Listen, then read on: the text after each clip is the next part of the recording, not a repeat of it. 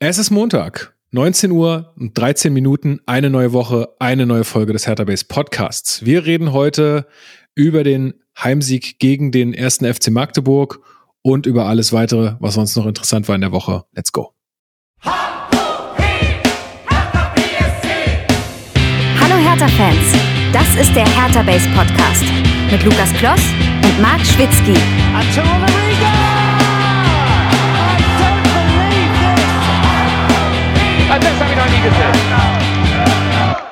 Und damit herzlich willkommen zum Hertha Base Podcast. Mein Name ist Lukas. Ich bin heute wieder euer Moderator dieser Blau-Weiß Fußballsendung und wir besprechen hier in der Regel jede Woche alles rund um Hertha BSC. Das mache ich normalerweise nicht alleine, sondern mit meinem geschätzten Hertha-Experten Marc Schwitzky, aber der ist heute leider nicht zugegen. Äh, es standen noch ein paar Renovierungsarbeiten aus äh, und so manch andere Vorbereitungen, da will ich noch nicht spoilern, da kommt die Woche noch was auf euch zu. Deswegen ist der äh, Mann leider verhindert. Aber ich habe mir natürlich äh, wieder großartige Unterstützung äh, geholt. Zum einen ist dabei Misha, ich grüße dich, einen schönen Abend, äh, ja, die Straße runter, würde ich sagen. Ja, ja, nicht so weit voneinander entfernt. Ne? Ähm, hau he in die Runde und ähm, ich freue mich auch mal wieder da zu sein. Letztes Mal sehr euphorisiert nach dem Pokalsieg gegen, äh, gegen HSV und heute sieht die Welt bisschen anders aus, aber zum Glück nicht ganz so schlecht wie vor zwei Wochen. Von daher, ich freue mich da zu sein. Ja, ja, der ist Schönwetter-Podcaster, ist schon klar. Ja, ja. Und, und, auf der anderen Seite ist Chris, der noch ein bisschen angeschlagen ist. Bonjour, äh, ça va? Äh, ja, ça va, ça va pas trop mal, aber ein bisschen angeschlagen bin ich noch, deswegen habe ich äh, extra so einen Fanschall um den Hals. Äh, ich habe extra einen Frankreich-Schall genommen, weil ihr, wir während des Spiels noch über meinen Lieblingsfranzosen reden werden. Also mein neuer Lieblingsfranzose. Genau, also hau he in die Runde, ich freue mich wieder dabei zu sein. Sehr, sehr schön. Gut, ähm, dann lasst uns da nicht lang fackeln. Und zwar äh, muss ich eine Hausmitteilung ähm, abgeben. Und zwar hatte ich ja letzte Folge dazu aufgerufen, ob jemand uns vielleicht so ein Stimmungsbarometer bauen kann. Ne? Also ich hatte ja die Idee, für alle, die es nicht mitbekommen haben, dass man so eine Seite hat, wo man irgendwie als Hertha-Fan seine Stimmung, egal wann, zu jeder Tages- und Nachtzeit einfach seine Stimmung abgeben kann, äh, auf einer Skala von eins bis zehn oder so. Und dann hat man immer äh, so, so einen Wert, äh, ja, wie ist denn gerade die Stimmungslage bei der Hertha Base Community, was den eigenen Verein angeht? Also ich finde es ganz interessant, wenn so bestimmte Dinge äh, passieren, wie das dann schwankt, ähm, haben wir uns ein bisschen abgeguckt von der Betze brennt. Äh, und da hat sich tatsächlich auch äh, jemand gemeldet, und zwar Flixius. Ähm, Discord-Usern äh, wird er bekannt sein. Der ist auch derjenige, der bei uns die Spenden ähm, für die Spieltagswetten beziehungsweise die Saisonwetten ähm, ja, eintreibt, will ich nicht sagen, sondern äh, dokumentiert. Äh, ja, und der ist ähm, da versiert in sowas und äh, wird uns jetzt so in den nächsten Wochen, er hat gesagt, er weiß noch nicht so richtig, wann er es schafft, aber er hat total Bock, äh, uns da zu helfen, wird da was bauen und dann äh, kommt sowas auf euch zu in nächster Zeit und ich habe da schon eine Menge Bock drauf und hoffe, dass das äh, äh, ja irgendwie cool wird. Also stay tuned in der Sache. Dann ähm, Natürlich wie immer der Hinweis auf unsere ganzen Kanäle. Ich werde da jetzt demnächst mal so einen kleinen Einspieler produzieren, den ich einfach immer an der Stelle abfeuer. Und dann ist es einmal äh, abgefrühstückt sozusagen. Äh, abonniert uns überall, gebt uns Bewertungen da, wo es möglich ist. Das äh, fänden wir ganz grandios. Wenn ihr Feedback zu dieser Sendung habt, einfach mail at hertabsc.de das äh, nutzen. Das tun auch schon einige von euch. Das ist total cool. Alle Links zu äh, auch unserem WhatsApp-Kanal zum Beispiel findet ihr im Linktree in der Beschreibung. Aber mail at herthabase.de, oder? Habe ich hertha.de gesagt? herthabsc.de, habe ich zumindest verstanden, glaube ich. Ach so, also vielleicht, nee. Nein, so weit sind wir noch da nicht. Da geht das Feedback nämlich ganz woanders hin, ne?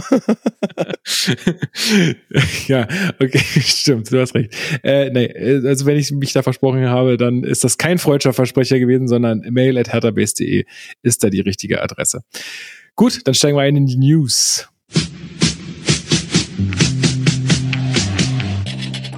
Hertha News.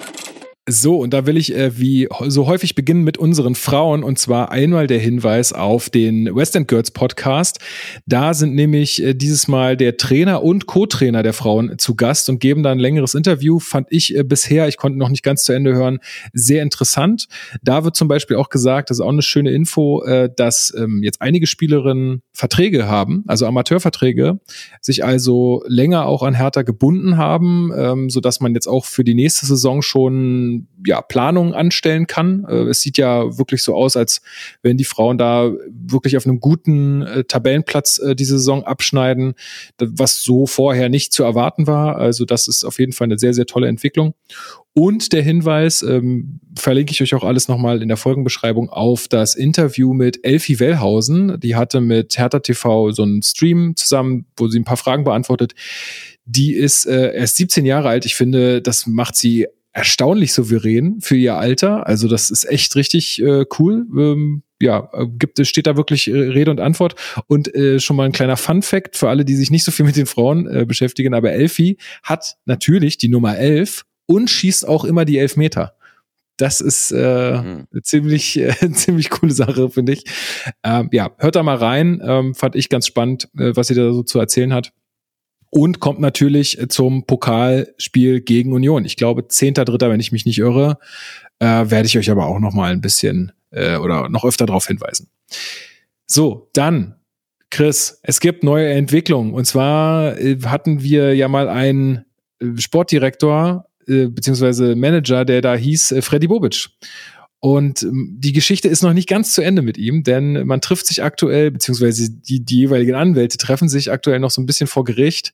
Äh, worum geht's denn da? Hol doch mal die Leute noch mal ins Boot und ähm, ja, sag noch mal was äh, zum aktuellen Stand oder warum sollten wir jetzt hier noch mal drüber sprechen? ja, es geht um Geld. Und äh, deswegen sollten wir drüber sprechen.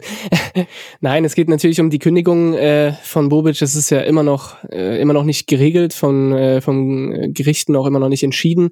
Es gab aber heute tatsächlich den ersten Teilurteil. Also es wurde bereits etwas entschieden vom Gericht und zwar, dass die ordentliche Kündigung auf, auf Seiten von Hertha rechtmäßig sein soll. Das heißt, wir haben auf Seiten von Hertha zumindest den schlimmsten Fall verhindert, dass wir jetzt äh, diese sehr, sehr lange, diese sehr lange Vertragszeit von Bubic noch ähm, abbezahlen müssten.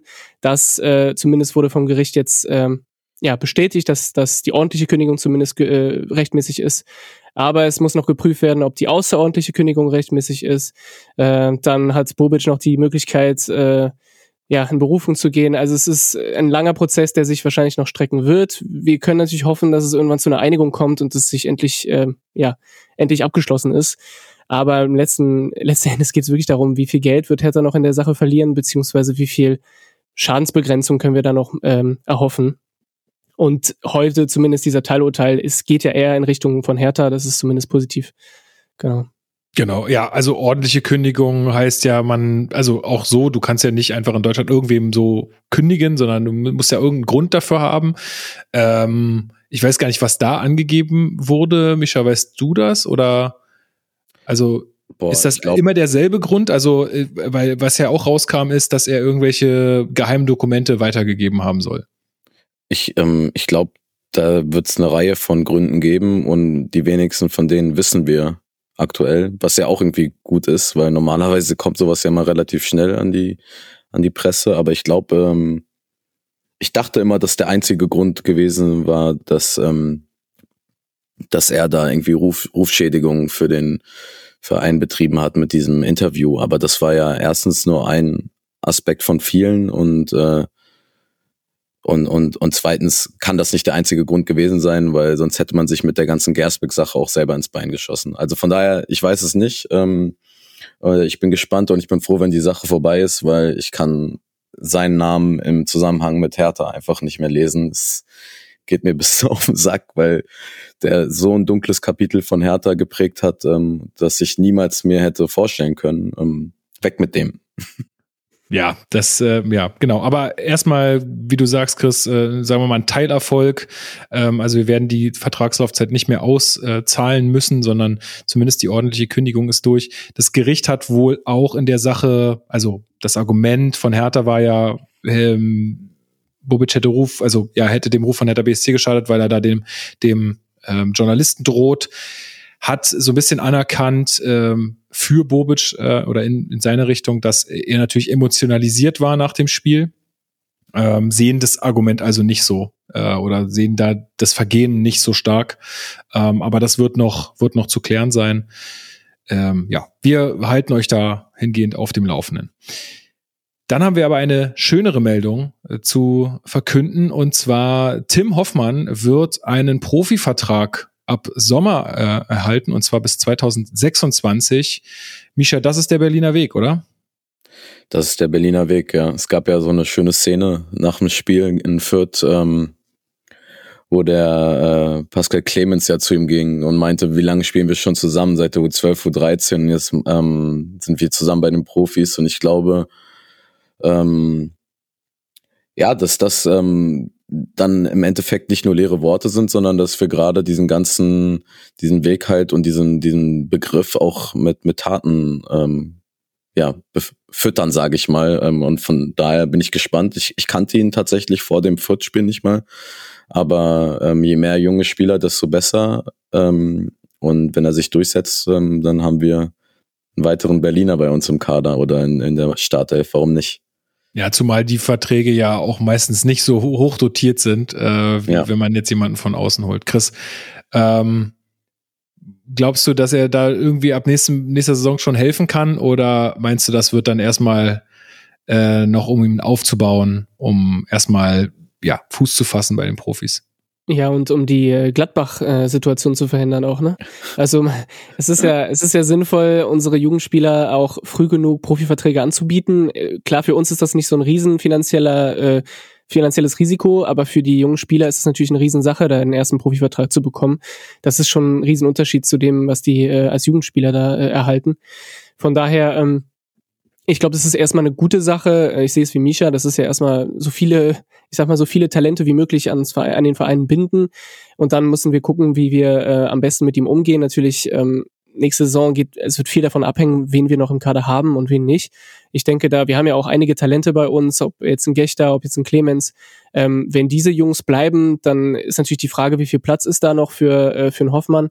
Und dann ähm, kann man natürlich an Laie, über Laie nachdenken, aber das ist alles Zukunftsmusik. Ich glaube, Sinnvoll ist es auf jeden Fall, wenn du so ein Talent hast und der auch bleiben will und der auch eine gute Mentalität hat und schon mal bei den Profis reinschnuppert.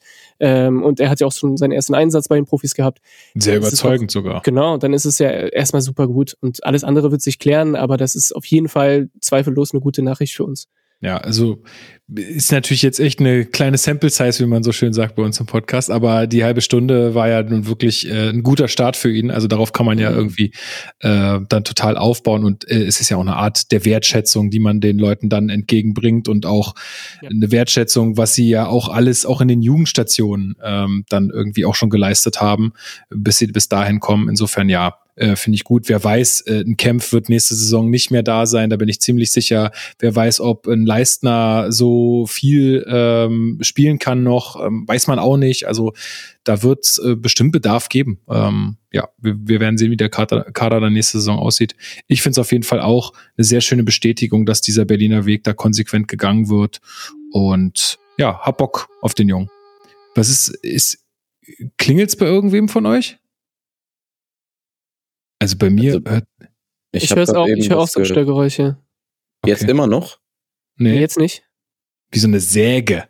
Ich weiß ja, nicht. ich glaube, das bei mir, ich glaube, das kam bei mir, aber ich frage mich, ich mache mal bei mir das Noise Cancelling aus, weil ich habe das Gefühl manchmal jetzt. Ah, ne? Ja, jetzt. Ja, ja, wahrscheinlich, weil äh, die Neues, aber die Kopfhörer, die nehmen ja, also Noise Cancelling funktioniert ja so. Kleiner Exkurs hier bei uns im äh, Paul Hatterbase Podcast funktioniert ja so, dass sie das, äh, dass die Kopfhörer die Geräusche von außen aufnehmen und umdrehen, sodass dein Ohr die nicht mehr hört. Ist total mhm. absurd, aber wahrscheinlich verursacht das irgendeine Art Feedback.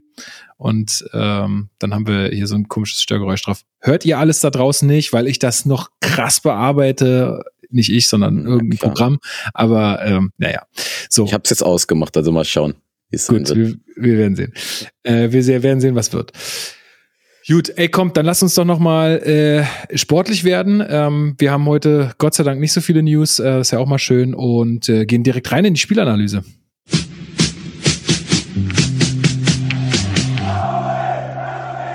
Spielanalyse. So, wir sprechen über das Spiel Hertha BSC gegen den ersten FC Magdeburg vor ja, gut 50.000 ZuschauerInnen im Berliner Olympiastadion am Freitagabend um 18.30 Uhr. Und ich habe noch zu einem guten Kumpel gesagt, ey du, es wird nicht so voll, es ist ja Freitagabend 18.30 Uhr, da wird, werden nicht so viele Leute kommen. Aber natürlich Magdeburg mit 15.000 Leuten am Start. Äh, das ist natürlich dann, füllt das Stadion dann nochmal ungemein.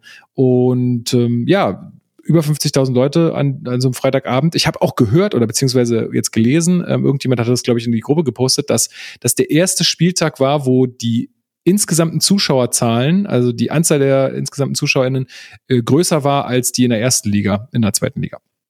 Ja, und das ist ja auch schon mal ein Ausrufezeichen. Ja, ähm, wer war denn von euch im Stadion? Misha, du warst im Stadion. Ich war im Stadion, ja. Genau, Chris, du hast es natürlich aus dem Exil geschaut. Ich konnte leider, und deswegen seid ihr ja auch äh, heute hier, ich konnte leider die erste Halbzeit gar nicht gucken, weil ich meinen kleinen Sohn in, ins Bett bringen musste. Ähm, äh, aber da, dazu muss ich später noch eine kleine Anekdote erzählen. und ähm, ja, reden wir erstmal über die Aufstellung. Ähm, endlich mal eine Aufstellung, hat, glaube ich, Marc geschrieben in unserer WhatsApp-Gruppe.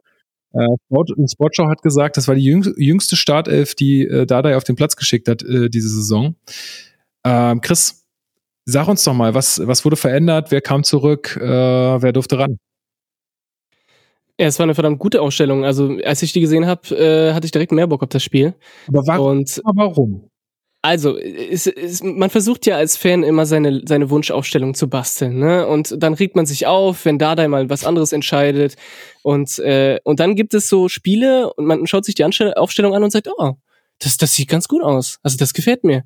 Weil, ähm, und das ist vor allem wegen der Offensive, weil die Defensive bildet sich ja quasi schon von selbst, also durch die Ausfälle und, und die letzten Spiele hat sich da schon so eine gewisse Konstante rausgebildet. Wir haben unsere Außenverteidiger mit Karbovnik und Kenny, die äh, recht äh, solide äh, spielen. Dann haben wir eine sehr, sehr junge Innenverteidigung mit Clemens und Dardai, weil ähm, ich meine, äh, Leistner noch auf der Bank war, also vielleicht noch nicht hundertprozentig fit. Und äh, Kempf ist ja leider verletzt. Ähm, leider, darüber lässt sich streiten, aber er ist auf jeden Fall verletzt.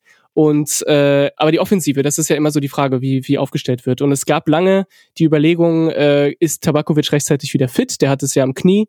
Und es war noch äh, recht lange unklar, ob er jetzt ähm, überhaupt spielen kann und wenn, dann äh, von Anfang an oder auf der Bank. Und dann äh, guckt man sich die Aufstellung an und sieht äh, Winkler rechts, äh, Rese links, dann Palko Dardai als Zehner oder hängende Spitze, je nachdem, wie man es sieht, und Tabakovic tatsächlich von vorne, äh, von Anfang an. Und das hat schon Bock gemacht, also zumindest mir. Ähm, die, die beiden Sechser dann noch, Buchalakis und Barkok, das ist so bei mir so ein bisschen schon seit Wochen so äh, die Schwachstelle, also hat das Mittelfeld, das ist so so eine Dauerbaustelle aus meinen Augen, ähm, aus meiner Sicht. Und äh, Barkok, darüber werden wir wahrscheinlich noch sprechen, der hat auch nicht die glücklichste Figur gegeben als Sechser, aber die Offensive ähm, und diese, diese Vierer-Offensive von Hertha, das hat schon Lust gemacht und dann hat man natürlich gehofft, dass das äh, nicht nur so, ich sag mal, äh, nicht nur gut aussieht, sondern tatsächlich auch funktioniert im, im Spiel und, äh, und eine gute Offensive ergibt. Und die Anfangsphase hat ja, äh, hat ja bewiesen, dass es schon was bringt, wenn man sich traut, mal äh, offensiv aufzustellen. Ja, Micha, das hat ja echt ganz gut funktioniert. Also ich hatte, wie gesagt, die erste Hälfte so zur Hälfte auf dem Ohr in der Sportschau und auch da wurde davon gesprochen, dass Hertha da komplett am Drücker war. Ja, das kann man schon so sagen. Also es war jetzt nicht so, dass Magdeburg sich ähm, also dass Magdeburg überhaupt nicht am Spiel beteiligt war, aber es war schon so, dass Hertha das Spiel gemacht hat und das und das nicht nur irgendwie über ich sag mal den nötigen Einsatz, der finde ich selten fehlt in den, in den Spielen in der zweiten Liga, sondern halt auch irgendwie spielerisch und ähm, und halt mit Lösungen, nicht nur also es ging immer noch viel über Rese, ne, aber es war jetzt nicht so, dass ja, das nix, also es, es, war, es war auch so, dass der Weg, wie man Rese gefunden hat, vielleicht auch ein anderer war als, ähm, als in den Spielen zuvor. Es war nicht nur mal ein Querpass auf Rese und Diagonalballen langer oder irgendwie probieren, mal irgendwie ins Mittelfeld zu kommen und dann halt nach links raus, sondern ähm, da waren schon Passstaffetten dabei, wo man gemerkt hat, okay, da haben, hat sich Dardai und, und, und das Trainerteam und die Spieler halt was im Training überlegt und die haben was einstudiert und es funktioniert. Ne? Ähm, also äh, Mark hat es ja auf, auf Twitter auch schon in, in so einem Thread äh, zusammengefasst. Diese eine Situation, wo man wirklich einen, einen Angriff über ja, äh, Ernst, äh, Clemens, ähm, Buchalakis, ich weiß nicht, Tabakovic, äh, Rese, die waren alle beteiligt. Das war absurd. Barkok, glaube ich, auch. Ähm, und das ging schnell. Das war zum Teil One-Touch-Fußball. Da hat man richtig gemerkt, man kann sich irgendwie aus dem Pressing befreien, was ja auch eine Stärke der Magdeburger ist. Und von daher, ähm, ja, also ich war sehr angetan vom, vom Anfang und ähm, das hat man sich dann kurzzeitig kaputt gemacht, aber ja. Ja, gab ja diese eine Doppelchance, ne? Also wo der Ball eigentlich drin sein mhm. muss. Ne? Einmal rettet da irgendwie, wird da auf der Linie gerettet und dann gibt's noch mal eine Nachschusschance, wo sich dann ein Spieler reinwirft. Das ist natürlich bitter. Und wenn du solche Chancen nicht machst, naja, meistens läuft's dann halt so, dass es dann auf der anderen Seite die Quittung dafür gibt. Äh, und so war es dann auch in der 22. Minute, fiel dann das 0 zu 1. Ähm, Artik hat da auch nach einer schönen, schnellen Kombination ähm, verwandelt, aber da haben schon einige Leute gepennt, Chris. Ja, vor allem, äh, ich habe mir die Szene nochmal angeguckt. Also im Live, wenn man sich das anschaut, dann hat man so einen Eindruck und manchmal bestätigt sich das im Nachhinein und manchmal nicht. Aber ich hatte den Eindruck, Barkok steht irgendwie komplett falsch. Und tatsächlich, wenn man sich das nochmal anschaut, steht er viel zu weit vorne in einer Situation, wo wir eigentlich nicht so wirklich einen Angriff starten. Also Magdeburg hat eigentlich den Ball. Ähm, Tabakovic versucht da noch Druck zu machen, aber Barkok steht noch weiter als Tabakovic und äh, sein Gegenspieler ist damit frei und hat viel zu viel Zeit dann im Mittelfeld. Und dann spaziert er quasi durch unser Mittelfeld durch. Mhm. Dann entscheidet sich Buchalakis falsch, weil er dann ähm, seinen Gegenspieler laufen lässt, um Barkoks Gegenspieler anzugreifen. Und dann macht's Magdeburg wirklich sehr gut im Direktspiel äh, über zwei Stationen. Dann kommt der Ball zu Attik und, äh, und macht den rein. Also es ist, es ist ein schöner Angriff, aber unser Mittelfeld wird so leicht überspielt und aus meiner Sicht auch wegen einem unnötigen Stellungsfehler von Barkok. Ich will nicht die ganze Zeit auf diesen Spieler draufhauen, aber ich habe ihn ein bisschen genauer beobachtet in diesem Spiel, weil ich den Eindruck hatte in den letzten Wochen irgendwie, der, der nervt mich. Und wenn mich ein Spieler nervt, versuche ich zu verstehen, warum. Ah, er hat schon, hatte schon auch ein paar ganz, ganz nette Aktionen. Hat also er? da müssen wir auch schon noch drauf kommen. Aber ich gebe dir recht, es ist dann halt auch einfach so eine Kettenreaktion, die meistens passiert. Ne? Wenn einer falsch steht, dann, wie gesagt, dann versucht irgendwer irgendwas auszubügeln und lässt da damit ja auch wieder irgendwie seinen Raum flöten. Äh, und dann ja muss man so ein bisschen den Anfang äh, dieser Kette suchen und das ist dann vermutlich äh, wirklich das Stellungsspiel ähm, von ihm. Es ist halt dann Aber, auch die, ja, sorry. Ja. Nee, alles gut, sag mal ist dann auch halt auch die Frage, ob, ob es auch in seiner Position liegt. Also ja, er wird als Sechser eingesetzt. Ähm, ich frage mich auch manchmal, ob das, er hat ja diesen, dieses verrückte Element so ein bisschen in seinem Spiel und es gab ein paar Szenen, wo er fantastische Pässe gespielt hat. Gerade den, wir kommen noch dazu auf Kenny, ähm, was zur mhm. roten Karte führt. Also er hat, er hat diese, dieses besondere Element in seinem Spiel. Das will ich gar nicht irgendwie verneinen. Aber als Sechser, vielleicht bin ich altmodisch, aber ich habe den Eindruck, da musst du, da musst du solide sein. Da kannst du diese, diese Risikoelement, der darf nicht über dein Sicherheitselement gehen. Und, und da in diesem Fall hat es mir echt wehgetan zu sehen, dass wir in dieser Phase geht fairerweise vor ein paar Minuten, also ein paar Minuten vor dem Gegentreffer waren wir schon ein bisschen schwächer, aber trotzdem, dass wir hier so einen einfachen Gegentor kassieren, das hat mich sehr geärgert und das war eigentlich zu vermeiden. Vielleicht, vielleicht zwei Sachen dazu. Ähm, ich glaube, was auf der einen Seite quasi Segen war, dass wir offensiv endlich auch eine, eine Struktur und Passstaffetten hatten, war halt auf der anderen Seite dann Fluch, weil wir mit Buchalakis und Barkok, das sind beides keine Sechser. Also Barkok, der kann Zehner spielen, der kann auf dem Flügel spielen, das ist ein sehr offensiver Spieler. Der spielt vielleicht, ja, ich, also ich sehe den in unserem System, kommt drauf an, ähm, ob wir jetzt das 4-2-3-1 oder 4-3-3 spielen, eher auf der 8 oder auf der 10. Ähm, oder halt irgendwie als so ein bisschen offensiveren Sechser, aber dann musst du halt neben dir in gewissen Spielen einen Abräumer haben. Den haben wir nicht. Buchalakis ist alles andere als ein Abräumer und da kommen wir, ne, das ist dann halt auch das andere, dass, äh, dass die beiden Spieler zusammen nicht wirklich eine, ein stabiles defensives Mittelfeld ähm, abbilden. Und die andere Sache ist, dass das ist halt eine Sache, das hat sich durchs äh, ganze Spiel gezogen. Da kommen wir vielleicht nachher auch noch bei den, beim anderen Gegentor dazu. Ähm, ich finde, wir haben zu viel Flanken und so gefährliche Pässe zugelassen. Also es war oft so, dass man um den Strafraum herum einfach nicht aggressiv genug verteidigt hat und halt einfach dadurch erst diese, diese Räume zugelassen hat.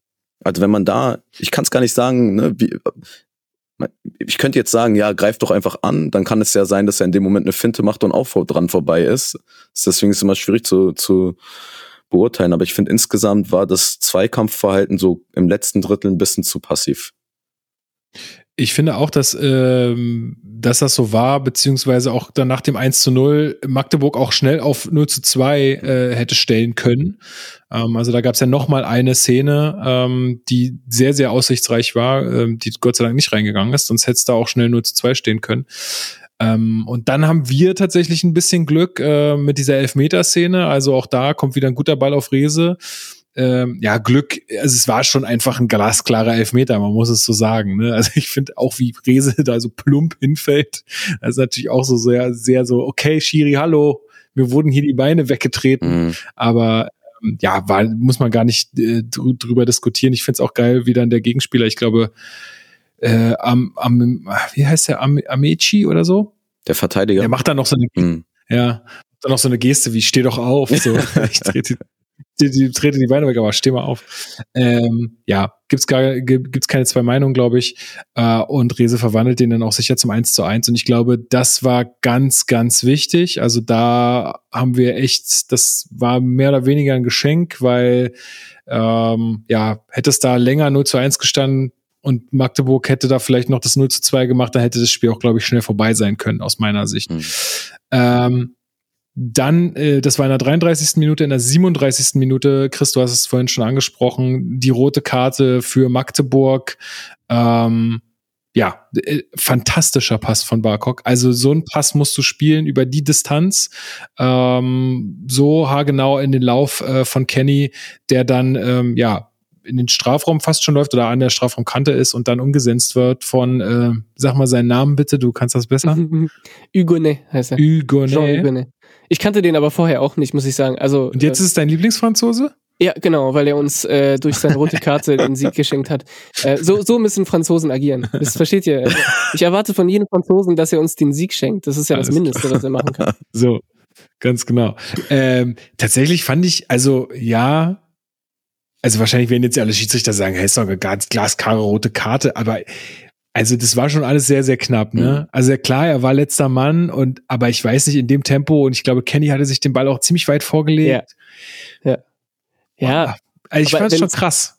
Ja, wenn es ein Foul ist, dann, dann ist es halt rot. Und wenn er theoretisch eine Chance hat, noch an den Ball zu kommen und dann frei durch, es ist Kenny. Ne? Also ist es ja, ein rechter Verteidiger. Der aber hat locker reingemacht, das muss man auch sagen. Er hat schon mal ein Tor aus der Position gemacht. Er hätte noch einen Meter weiter, stimmt. dann wäre es quasi stimmt. das Paderborn-Tor reloaded gewesen ja, Nee, also ich, also es ist sicherlich eine glaskarote Karte. Ich also ich weiß nicht, ich fand es irgendwie war natürlich auch wieder ein bisschen glücklich für uns, dass der da so reingeht, weil ich glaube, er hätte so da nicht reingehen müssen.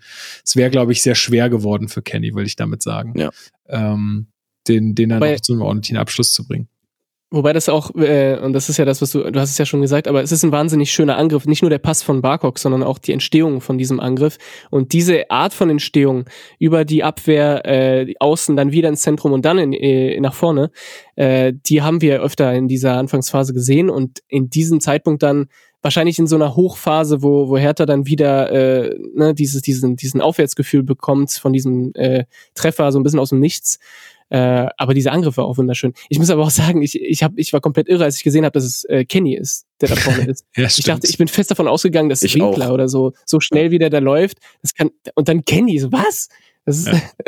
ja, aber es fand ich, oder ich finde es spannend. Also ich bin jetzt mal auch ähm, gespannt auf das Spiel gegen Braunschweig dann, aber ich hatte ja schon in der letzten Folge gesagt, dass mir das wirklich gut gefällt, wie wir aktuell zu diesen Umschaltsituationen kommen. Und auch Paul Dardai sagte ja dann auf der äh, Pressekonferenz nach dem Spiel, dass er eine Umschaltmannschaft ist. Und ich finde, aktuell funktioniert das echt gut. Also du kommst immer gut in diese Umschaltsituation, du spielst sie noch nicht genügend clever aus, aber auf jeden Fall ähm, sehe ich da eine Entwicklung in den letzten beiden Spielen, Micha, oder geht's dir anders? Nee, total. Also vor allem dieses Spiel, aber auch schon im, in Fürth, ähm, ja, habe ich das Gefühl, also ich weiß gar nicht, woran das liegt. Vielleicht liegt es zum einen auch einfach daran, dass wir personell wieder besser aufgestellt sind. Ähm, ne? Also sowohl ein Rese ist wieder fit, als auch ein Palko Dardai, den wir schmerzlich vermisst haben, auch wenn er immer noch irgendwie Anlaufschwierigkeiten hat, aber ne, das Spiel war auf jeden Fall schon besser.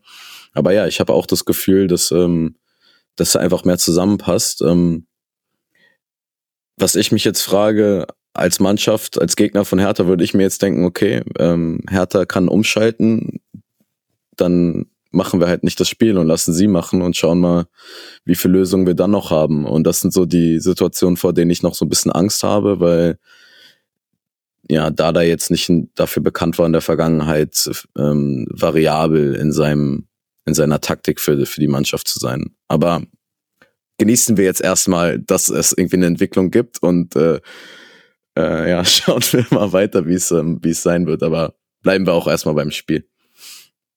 Ja, also genau, also ohne da jetzt zu weit vorzugreifen, aber das wird tatsächlich einfach wirklich sehr spannend zu sehen sein, weil äh, ihr werdet es später noch hören, auch Braunschweig da äh, sehr drauf setzt, umzuschalten. Ähm, und irgendwie beide können ja nicht nur umschalten. Also irgendeine Mannschaft muss ja den Ball haben, woraus dann diese Umschaltsituationen entstehen. Wenn es einfach Umschaltsituation nach Umschaltsituation wird, ist wird natürlich auch spannend. Aber ähm, ja, vielleicht ein bisschen kräftezehrend. Ähm, gut, ja, wo machen wir weiter? Genau, ach so, der anschließende Freistoß ist ja ganz klar, führt nämlich dann äh, zum 2 zu 1. Palko Dardai, absolut unhaltbar. Also der ist wirklich so perfekt, kannst du, also perfekter kannst du einen Freistoß ja gar nicht schießen. Das ist ja, das ist ja genial. Das hätte ich auch von ihm, weiß ich nicht, ist der so ein, ist der so ein Freistoß-Spezialist? Der, der, hat schon schöne Tore gemacht in seiner Karriere. Ich erinnere mich an eins, äh, wo er noch in Ungarn gespielt hat gegen den FC Köln. Das war kein Freistoß, aber das, das war, war auch ein so, ein, Tor, ja. so, ein, so ein Schlenker. Hm. Und äh, also das, er hat's schon drauf, so ist es nicht. Aber es ist einfach so, wenn Hertha Freist direkte Freistöße hat, dann gehe ich mir eigentlich ein Bier holen, weil da passiert ja nichts. Aber äh, der kam wirklich aus dem Nichts. Also den habe ich jetzt nicht kommen. Und dann so ein Doppelding, ne? Erst kriegst du die rote Karte für den Gegner und dann noch Freistoßmasse rein. Und das in einer Phase, wie gesagt, nach der, also nach dem Treffer von Magdeburg, wo es eigentlich nicht so optimal für uns lief. Ähm, ja, wir haben so in, innerhalb von ein paar Minuten das Spiel komplett gedreht und äh, das hat sich sehr gut angefühlt. Das ist ja auch was, was man nicht kennt, einfach, ne? Also wieder zwei Standardsituationen, die uns da einfach helfen, genauso wie gegen Fürth. Ähm, das ist, glaube ich, auch das, was äh, Dada ja dann so aufgeregt hat nach dem Spiel, dass man eigentlich wahnsinnig viele Momente hatte, wo man das hätte spielerisch irgendwie erzielen können, die Tore, und dann fallen sie halt wieder durch, äh, durch Standardsituationen. Mhm. Aber gut, am Ende fragt da auch keiner mehr äh, danach. Ja. Wobei jetzt bei, wenn wir schon bei Paco Dada sind, äh, Micha, du hast es ein bisschen angesprochen, ähm, mir hat er bis zum, ich sag mal so bis zum Ausgleich von Hertha, hat er, hat er mir nicht so gut gefallen und ich war schon, in meinen Notizen war ich schon bereit, ihn zu kritisieren. Und dann hat er sich, hat er sich wirklich im Laufe des Spiels immer weiter gesteigert und nicht nur jetzt bei seinem Freischusstor, der hat auch, der war in jedem Treffer von Hertha direkt beteiligt.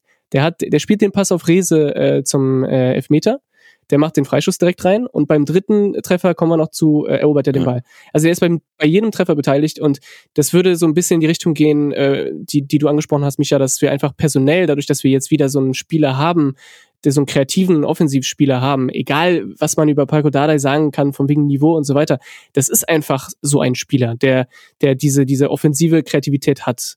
Und dann ändert es natürlich dein Spiel, wenn du diese Option hast. Und das führt dazu, dass du Situationen, dass sich Situationen entwickeln, die du vorher, die, die vorher gar nicht entstanden sind. Und äh, ich finde, das hat man in diesem Spiel ganz besonders gespürt. Auch dann äh, später, äh, wenn, äh, als der junge Masa reingekommen ist, das, der hat auch da was reingebracht. Mhm. Also wenn, wenn du diese Spieler hast, dann hast du auch die Chance, äh, so ein Offensivspiel zu haben. Wenn du sie nicht hast, dann wird es echt schwer.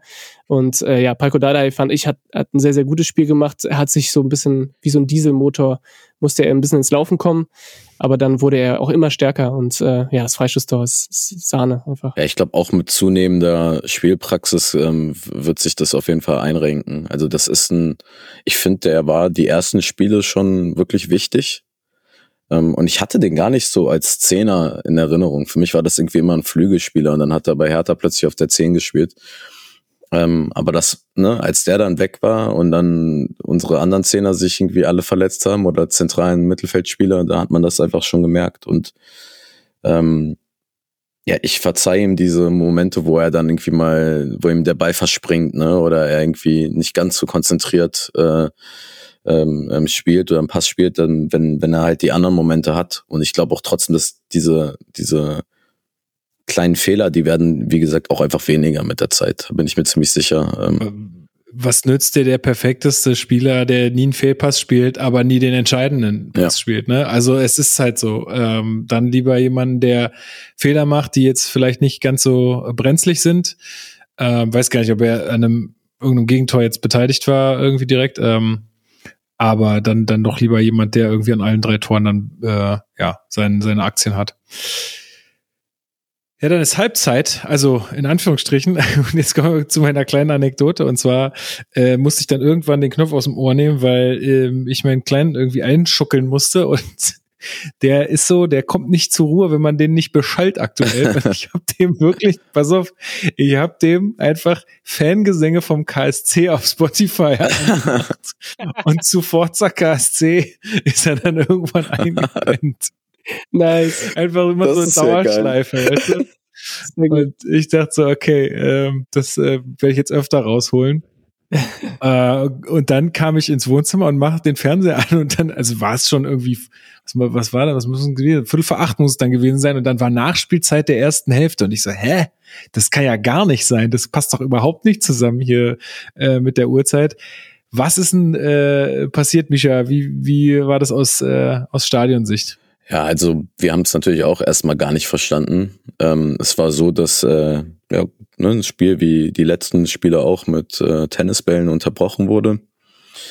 Ähm, es gab dann noch ein paar Transparente, äh, unter anderem einmal die DFL im Fadenkreuz und einmal CWC im Fadenkreuz, der, der letzte Investor, der noch Geschmacklos, geschmacklos. Also Kritik ist okay, aber sowas geht nicht, ja. Da hört's aber auch auf. genau. Kritik ist okay, aber soll nicht stören. Genau, So unter dem. Motto. Nee, aber es ging dann, ging dann quasi los. Ähm, und ähm, also, ne, bei ich, ich bin ja ein großer Fan äh, der Proteste und, und, und finde das auch sehr gut und ich finde, das hat seine Berechtigung auch in der Form. Aber ich fand es trotzdem irgendwie auch ja schon fast ähm, cool und lustig, wie der Schiedsrichter einfach gesagt hat, ja, okay, Ziemlich smart, ne? geht jetzt einfach Ja. in die Kabine. Ähm, ähm, und Ist auch ein Learning fürs nächste Mal. Nicht zu nah an der Halbzeit einfach. ja, genau. Da, Äh, sonst passiert das immer. Weißt du, du musst das genauso auf der Hälfte der Hälften machen. Ja. Ja, nee, ja, ja, 20. Ja. Minute so. Das wäre gut gewesen. genau.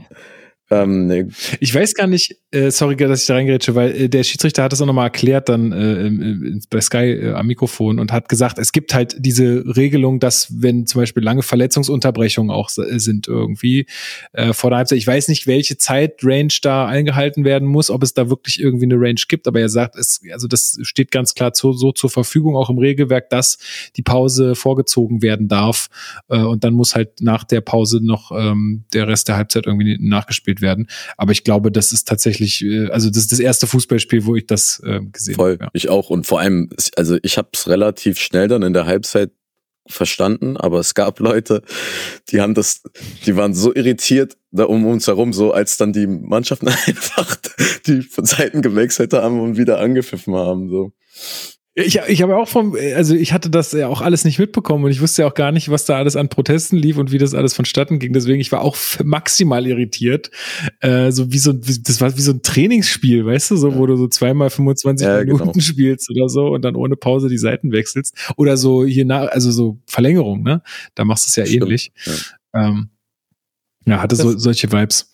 Das hat auch so ein bisschen ein NFL-Feeling, ne? Dieses, äh, okay, wir setzen die Uhr zurück auf so und so, weil Mhm. äh, Sky hat es ja überhaupt nicht auf die, äh, also er hat es überhaupt nicht hinbekommen mit der Uhr, ne? Also als es dann wieder losging, habe ich, hab ich drauf geachtet, da ging es wieder mit 45 Minuten los und dann ging's, ne, ging's vor und dann nach vier Minuten ging's wieder los und dann ging's wieder auf 45. Also es war, Ach so. die waren, ja, die Sky war auch maximal verwirrt. Also Da habe ich auch nicht drauf geachtet. Ja gut, solch, so häufig sollte ja dieser Fall nicht eintreten, beziehungsweise mal gucken, weil die Proteste scheinen sich ja noch etwas zu ziehen, ähm, so wie das aussieht. Es gab es heute, äh, glaube ich, die Meldung, dass die DFL irgendwie vorhat, ähm, was zu tun. Genau hatte ich leider nicht mehr die Zeit, mir das äh, anzugucken, aber so wie ich das verstanden habe, ist wohl geplant, jetzt die Verhandlungen mit dem noch verbleibenden ähm, Bieter äh, oder Anwärter, äh, Investor, Investorenanwärter, CVC, äh, die Verhandlung da zu Ende zu führen und dann nochmal irgendwie abzustimmen darüber. Ähm, wisst ihr mehr dazu? Fragezeichen. Nee, also ich habe den Artikel ähm, nur überflogen von der Sportbild. Ähm, das hört sich erstmal so an, wie du es gesagt hast. Und ähm, ich glaube aber, wie die meisten wird das nicht, äh, nicht auf äh, vollständige Zufriedenheit stoßen, nehme ich mal an. Na, vor allen Dingen, weil es ja völlig äh, daran vorbeigeht, was eigentlich äh, Gegenstand ja auch des Protests ist. Also, ne, es geht ja auch vor allem um diese Intransparenz, die da gelaufen ist und äh, erstmal das äh, gerade zu rücken, zu sagen, hey, pass mal auf, ihr macht mal hier eine schön transparente Neuabstimmung und dann halten sich bitte mal auch alle an die Weisung des Vereins, so wie man das äh, gewollt hatte. Äh, schöne Grüße an Martin Kind, der übrigens heute äh, Abend bei Hart aber fair zu Gast ist. Schade, dass wir darüber noch nicht reden können. Das hätte ich wirklich gerne gemacht. Also es läuft in einer Stunde. Ich habe richtig Bock. Ich auch. Ja. Äh, Markus Babbel, Martin Kind und noch so ein paar andere Leute. Also äh, coole Leute auch. Ähm, Kevin Kühnert. Das wird, glaube ich, Kevin Kühnert zum Beispiel. Es wird, glaube ich, wirklich sehr grandios. Da äh, habe ich auch schon Bock drauf. Ja, ja.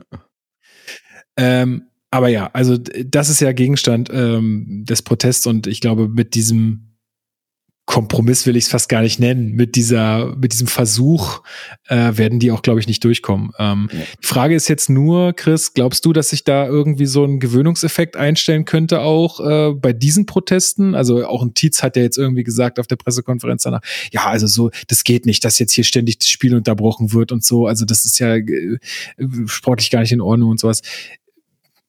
Gut, kann er so viel reden, wie er will, aber glaubst du, dass es auch da irgendwann so sein wird, naja gut, jetzt ist Tennisballunterbrechung, kennen wir schon alles, so, und glaubst du, dass sich das jetzt irgendwie hochschaukeln wird, wenn da nichts passiert und dann gibt's Spielabbrüche oder wie ist da deine, dein Ausblick auf die Situation? Also ich, ich glaube nicht, dass es unbedingt eine Steigerung braucht, also dass es jetzt irgendwie wirklich zu Spielabbrüchen kommen muss, damit, äh, damit irgendwie der Protest weitergeht. Ähm, ich glaube auch nicht, dass sich die Leute dran gewöhnen. Also das, äh, das wird jetzt auch nicht so lange, ich kann mir nicht vorstellen, dass es jetzt noch Monate dauert bis zum Ende der Saison und dann nächste Saison nochmal. Also es wird offen, es wird sicher was passieren. So, und dann, und bis dahin kann es ruhig weitergehen und es wird auch weitergehen und ich finde es auch richtig so. Ich finde, die Kreativität der, der Fangruppen ist so grenzenlos. Es ist Wahnsinn. der Wahnsinn. Also man sieht Autos, man sieht Fl Flieger, äh, man, man sieht äh, hier diese Fahrradschlösser und äh, also jedes Mal, wenn man genial. denkt, man hat alles gesehen, mhm dann, dann wird, da kommt was Neues. Ja, ich habt war fast enttäuscht, als es nur Tennisbälle bei uns waren. Also habt ihr, habt ihr mitbekommen, dass man die, äh, die, die Schlösser hätte öffnen mhm. können mit ja, dem Code 50 ja. plus, äh, plus eins? Ja. Das ist ja einfach nur genial, oder? Also voll geil oder auch dieses Transparent, was ähm, ich weiß gar nicht in welcher Kurve es war mit Angst Potter. Auch 96. Ähm, ja. Äh, äh, bei 96 ja, ey, genial, ne? Also Potter ist der eine äh, von CVC. Ähm, also Hammer. Also wirklich, da merkt man mal, wie kreativ auch die, die Kurven sein können und auch was die für ein, und das hatte ich ja auch so am Anfang befürchtet und befürchte ich immer noch, weil das, ähm, also ich weiß gar nicht, wer es geschrieben hat oder, also ich kann es mir auch gut vorstellen, da braucht man jetzt auch kein Prophet für sein, ähm, ist, dass natürlich auch die Funktionäre und Verantwortlichen so ein bisschen drauf warten, dass das eskaliert, um dann das Narrativ bedienen zu können, wirklich der Fußballchaoten und die wollen unseren Fußball kaputt machen und die stören ja irgendwie alle anderen Fans und so, ne? Aber aktuell haben die Fangruppierungen äh, und die Kurven ja wirklich ein extrem gutes Gespür dafür, wie weit sie das äh, Rad drehen können. Also zum Beispiel Nürnberg. Alter, ich habe das nochmal nachgeguckt. Ich habe es leider nicht live gesehen, aber die sind ja, die haben ja den Innenraum gestürmt und haben dann so mit, mit so Protesttafeln, wie man das so bei Demos sieht oder so, so, so eine kleine Mini-Demo gemacht im Innenraum, weil die haben ja auch noch so eine Tatanbahn im Max-Morlock-Stadion und haben sich dann aber auch wieder relativ schnell und geordnet zurückgezogen, so dass es halt alles friedlich und ohne irgendwelche Komplikationen vonstatten ging. Und das muss man wirklich mal sagen, das ist wirklich was, was, ja, was ich ihnen vielleicht gar nicht zugetraut hätte. So, dass das alles so gut äh, und geordnet äh, laufen kann. Also da bin ich gespannt, was die, was die nächste äh, Zeit bringen wird. Ich kann da tatsächlich keine Prognosen anstellen, außer dass ich sagen würde, dass man natürlich irgendwie immer noch einen draufsitzen müsste eigentlich, ne? Oder man bleibt halt einfach in der Art und Weise kreativ, aber lässt die Qualität ungefähr auf dem gleichen Niveau. Weil ich glaube schon, dass du damit also zum einen wächst der Druck auf der DFL, vor allem dann auch mit inhaltlichen, ähm, mit inhaltlichen News, sage ich mal. Also gerade das, was ne, 96 der eingetragene Verein da ge geschrieben hat, dass dass die DFL davon in Kenntnis gesetzt wurde, dass Martin Kind gegen äh, ja, für den Investoreneinstieg äh, stimmen wird. Ähm, das sind die, das ist der eine Faktor, also der Druck ist da und der andere ist, ähm, wie wir gerade schon gesagt haben, dass der Protest ja durchaus kreativ bleibt und dass man sich da, glaube ich, nicht dran gewöhnt. Und ich glaube, dass die DFL auch keinen Bock hat, jedes Mal das Spiel so lange zu unterbrechen, weil Ne, damit bleibt ja, es auch genau. Thema. Egal ob es, egal ob man sich dran gewöhnt hat, es bleibt Thema. Ähm, von daher bleibt abzuwarten, äh, wann sie einknicken oder ob überhaupt, aber ich glaube, dass man da einfach nur den längeren Atem haben muss und dann wird sich das schon was tun. Ja bei Pauli hing auch äh, in der, äh, im Blog so ein ganz langes Banner mit Fuck CVC, Fuck CVC, Fuck CVC. also das ist natürlich auch nicht das, was ein Investor dann sehen will. Ja, das in stimmt. den Stadien, in, bei der Liga, in denen der, der investiert ist so. Äh, das geht den natürlich auch nicht, ähm, ja, geht den ja natürlich auch gegen Strich. Ähm, Sport Insight oder Inside Sport, ich weiß nicht genau, äh, von den öffentlich-rechtlichen haben auch eine kleine, kleine Reportage, glaube so acht Minuten lang, äh, zu diesen Fanprotesten äh, produziert. Da kommt auch nochmal Martin Kind zu Wort, der dann so sagt, naja, also, wie andere abgestimmt haben, weiß man ja auch nicht. Und da habe ich auch so meine Zweifel. ähm, ja, also ich habe den jetzt mal versucht zu. Das war schon sehr accurate, muss ich sagen. ja, also äh, ganz ganz spannend. Ich bin wie gesagt echt, äh, ihr werdet es dann alle schon wahrscheinlich gesehen haben, äh, wenn wenn dieser Podcast rauskommt. Aber ich bin wirklich gespannt, äh, was er da heute Abend äh, fabriziert, weil also eigentlich kann der in der Runde heute Abend nur verlieren. Da bin ich echt gespannt. Ähm, wie das kommt. Und äh, musikalische, äh, musikalische, äh, musikalische Untermalung gibt es wahrscheinlich von Markus Babbel dann. Bin ich gespannt. Gut, also äh, es bleibt äh, weiterhin äh, auch bei uns in der Runde klar, ist, da muss was passieren, bevor diese Proteste enden. Mein, also meine, mein Wunsch wäre einfach, dass man dieses Fingerspitzengefühl beibehält und nicht irgendwie aus ähm, so, ja, okay, wir müssen immer noch weiter einen draufsetzen und wir müssen die geilsten sein, dann irgendwann mal so ein bisschen die, die, äh, diesen, ja, ähm, dieses Rad dann zu überdreht. Das wäre mein Wunsch, dass man da wirklich äh, klug äh, agiert und kreativ bleibt. Dann finde ich das nämlich äh, eine sehr, sehr gute Sache, was da alles abgeht gerade. Okay, ähm, dann ist äh, sozusagen Seitenwechsel kurzer, um es mal wieder jetzt äh, ins Sportliche zurückzuholen. Und äh, Magdeburg äh, dann in Unterzahl. Habt ihr davon irgendwas gemerkt, Chris? Hast du davon irgendwas gemerkt?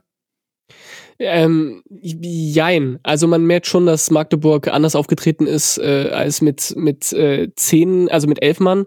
Aber die sind, die haben trotzdem Vollgas gegeben und die haben, die haben keine Angst gehabt irgendwie großartig. Äh, wir müssen jetzt mauern oder sowas, sondern die haben ihr Spiel weitergespielt und haben uns wirklich vor vor Challenges gebracht. Also wir hatten echt Probleme mit deren Angriffen, obwohl die mit einem Mann weniger angegriffen haben. Und ähm, das ist auch der Grund, warum wir nicht so gut in diese komische zweite Halbzeit starten. Ähm, und das ist auch der Grund, warum die dann in Führung gehen relativ schnell. Äh, das nee, war auch Ausgleich. In Führung. Ja, pardon, pardon, pardon, pardon. Ja, ja, absolut, absolut. Ja, die Führung in der zweiten Halbzeit. So, die, genau, der 2 zu 2 Ausgleich, richtig. Ähm, ist, ist auch eine sehr, sehr dämliche Mhm. Situation. Also ich weiß nicht, wie es aus dem Stadion raus äh, war, aber das, das musst du anders verteidigen. Und ähm, die, die, das ist eine kurz ausgeführte Ecke wir greifen die nicht schnell genug an. Die haben Zeit, den Ball da wieder reinzuwerfen. Und der Gegenspieler, der eigentlich gedeckt werden sollte, ist nicht gedeckt und köpft ein. Und so einfach geht das. Und dann, ich.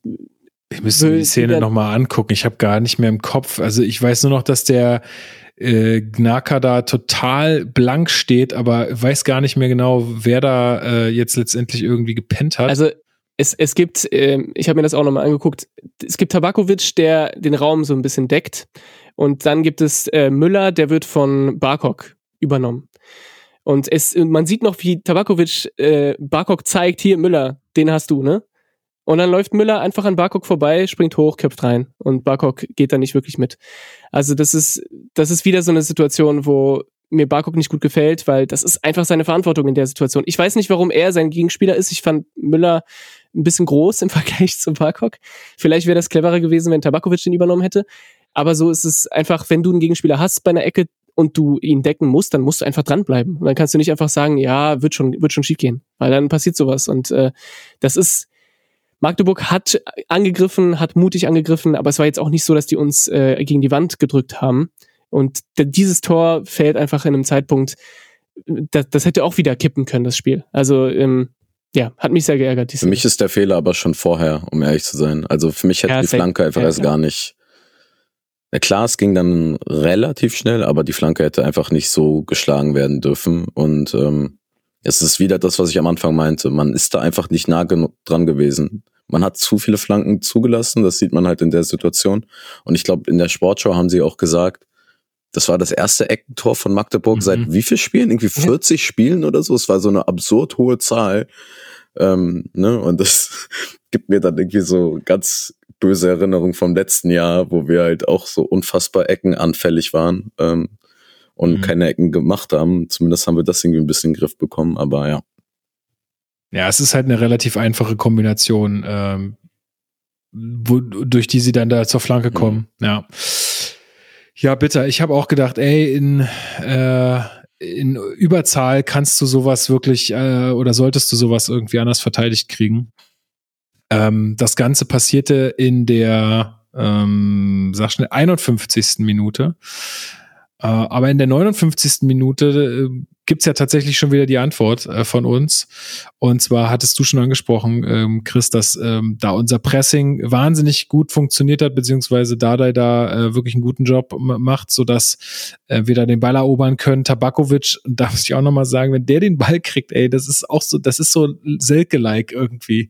Das ist, äh, also meine ich gar nicht böse, aber das sieht so ungelenk aus teilweise, Findest wenn der da mal irgendwie am Ball ist. Finde ich total. Aber, aber an der Stelle auch, fandet ihr nicht, dass der so ein bisschen komisch auf den Beinen war? Also am Anfang dachte ich, Knie getaped und so weiter, oh, wer weiß, wie lange der spielen kann.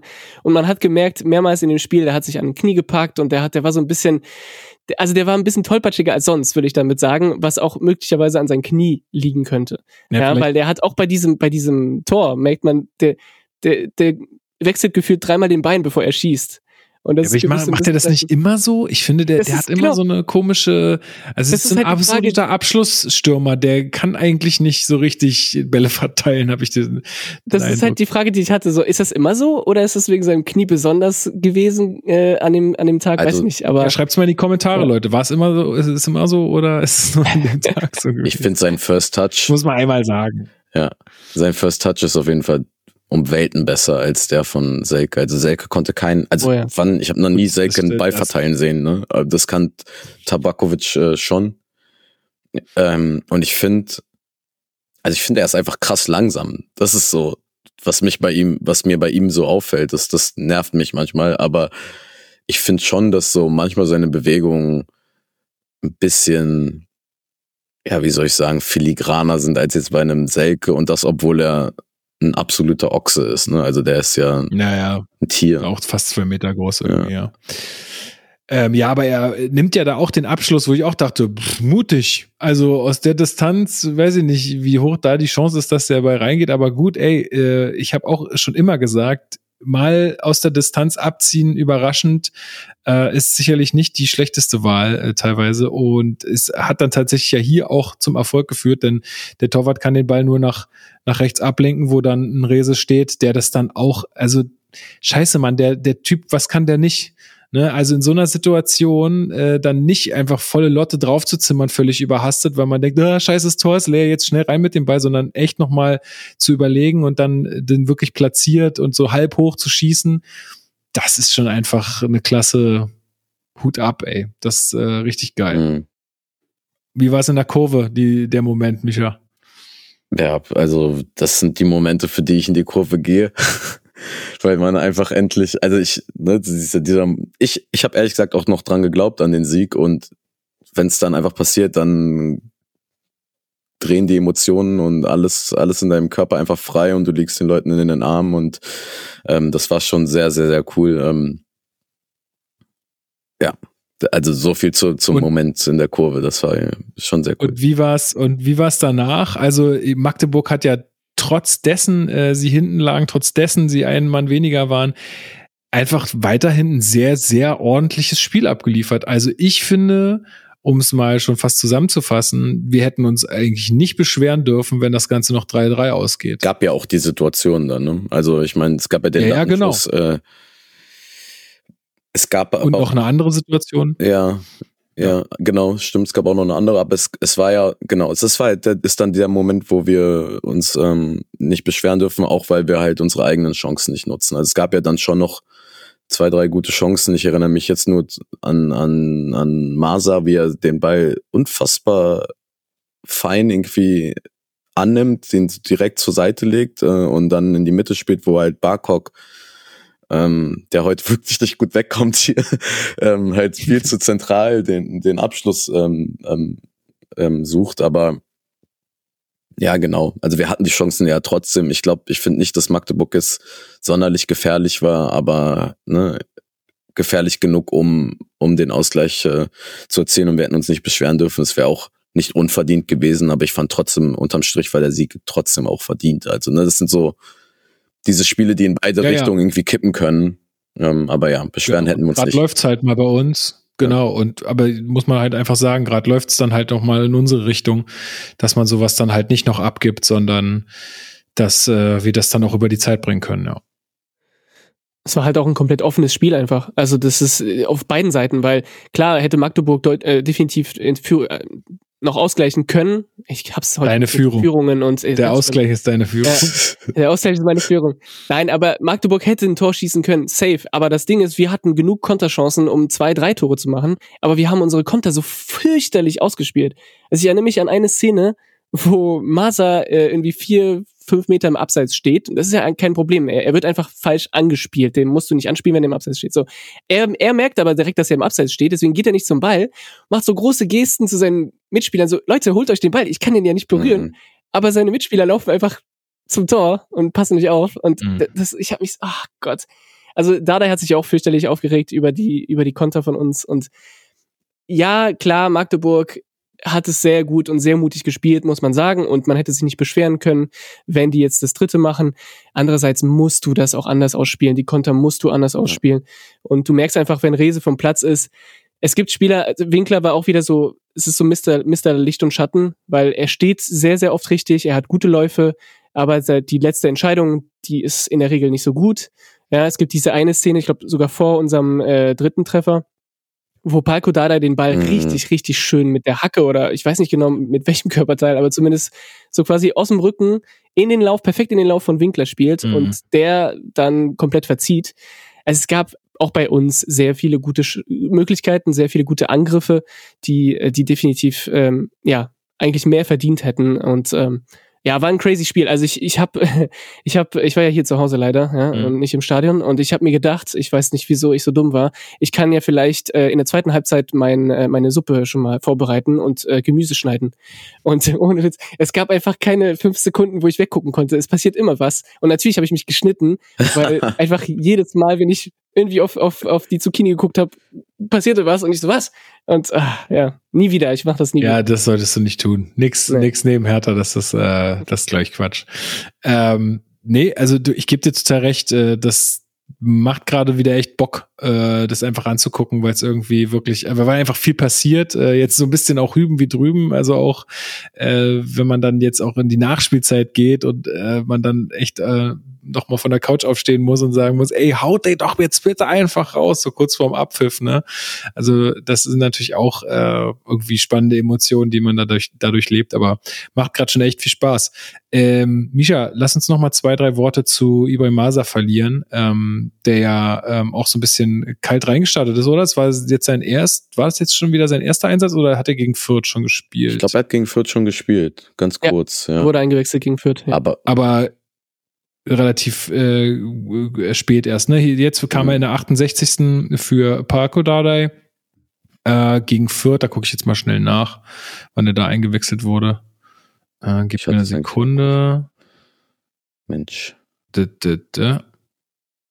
Alter, das Allerschlimmste ist, kennt ihr das, wenn ihr auf irgendeiner Website seid und dann wisst ihr, wo ihr hinklicken wollt und dann poppt eine Werbung genau dahin, wo ihr er, gerade er hinklicken eine wollt. Minute gespielt, glaube ich. Ja, gut, okay. Also hat er eigentlich erst jetzt dieses Spiel wirklich Spielzeit bekommen.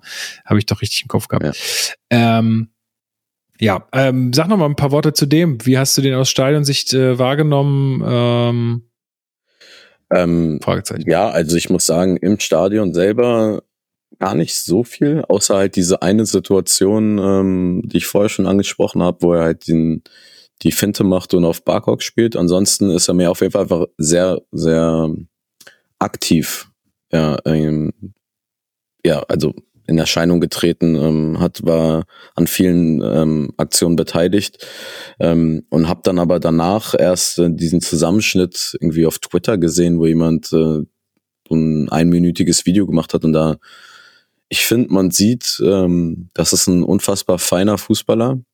Ähm, und äh, ich fand den schon in, also ne, jetzt um einen kleinen Exkurs in der Doku fand ich den auch schon irgendwie total süß. Der hatte irgendwie, der hat so eine, so eine fröhliche Art und Weise und dann dachte ich so, auch sowas kann im Spiel gut tun, ne? Und ich glaube, der hat einfach Spaß am Kicken und ähm, ja, Mann. Gerade auch. Ich glaube, der ist einfach ein Baller.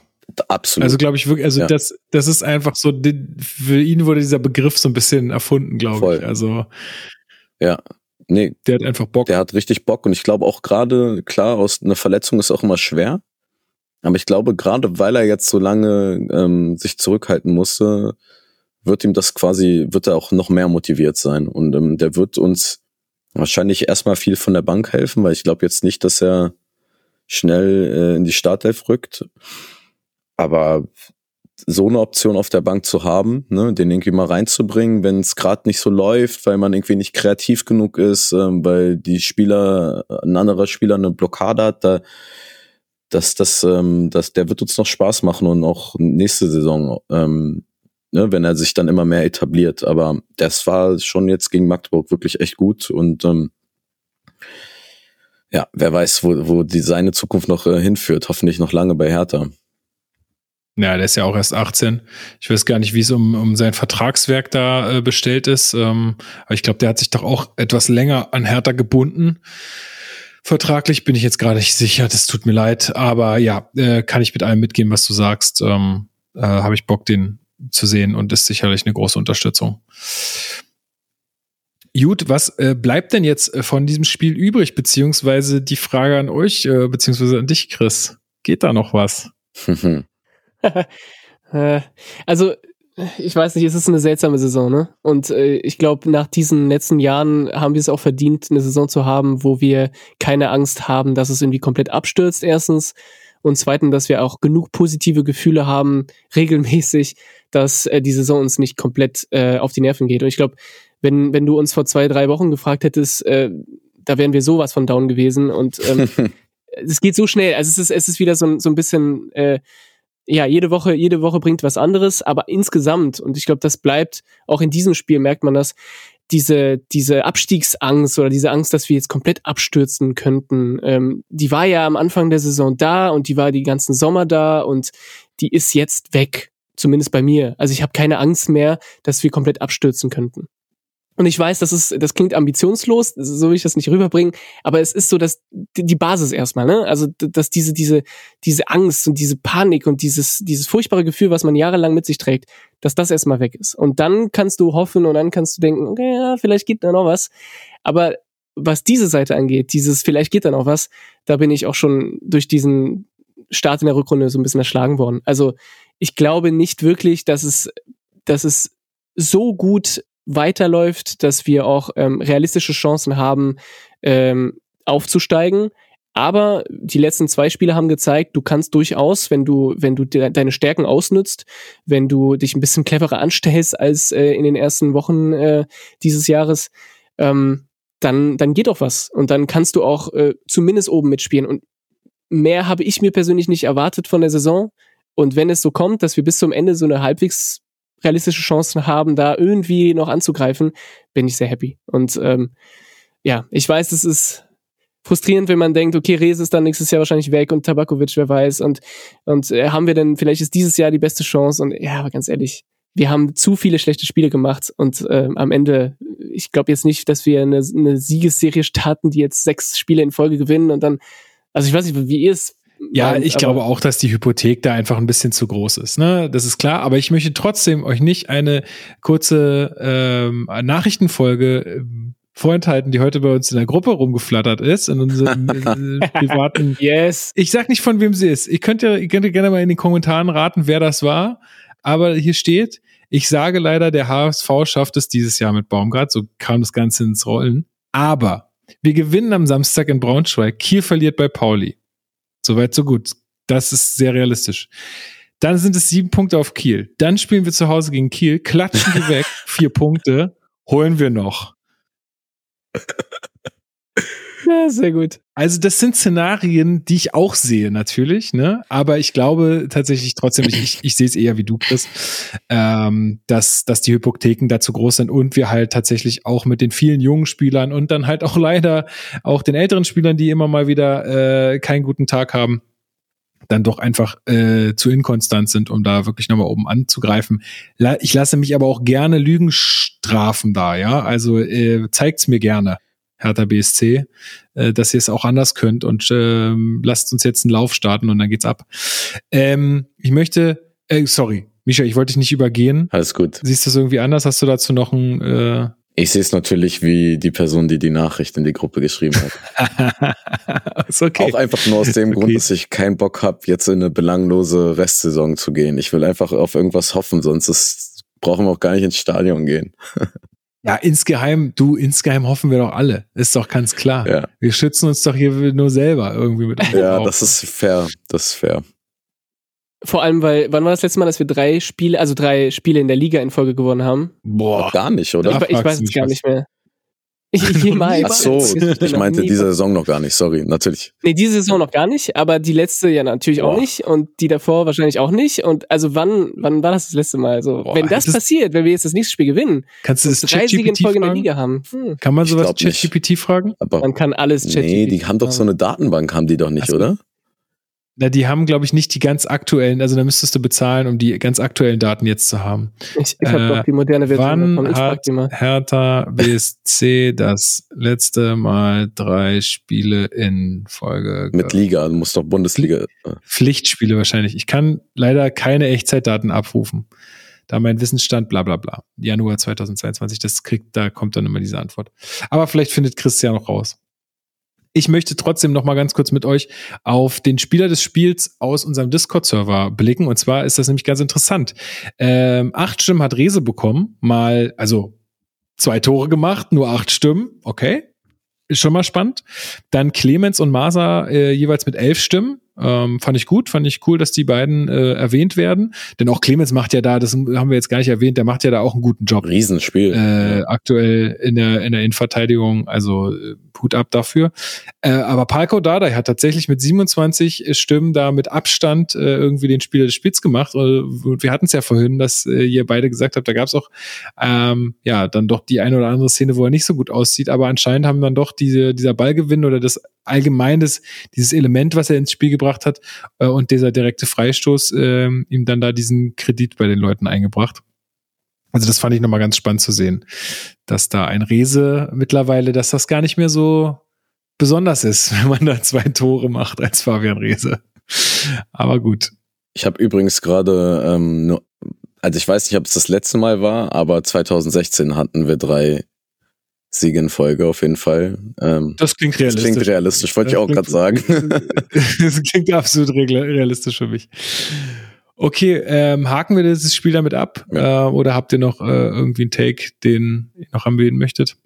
Vielleicht doch, noch Gut, ähm, ja. einfach nur, dass wir ähm, die hübsche Aktion in der Ostkurve vor dem Spiel natürlich auch, ähm, also ich würde sie nicht unerwähnt lassen. Es äh, war ähm, mal wieder eine sehr ansehnliche Pyro, Pyro-Show der Ostkurve, die Ah, ja, ja, ja, stimmt. Da war ja, da war ja wieder gut was los. Ähm, stimmt, richtig.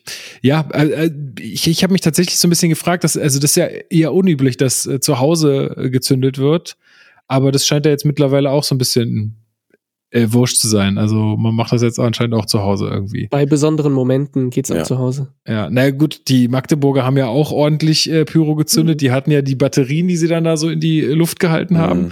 äh, und richtig Raketen, ähm, also Raketen sind es ja nicht, aber diese Batterien, die sie dann gezündet haben, muss auch mal sagen, ey, was die da abgerissen haben, kann man auch mal würdigen. Ne? Also das ist war schon auch aller Ehren wert mit den zwei großen Bannern die Choreo oder. Blockfahren, die sie da äh, abge, abgefeuert haben. Also echt auch eine, eine, sehr, sehr äh, stabile Sache.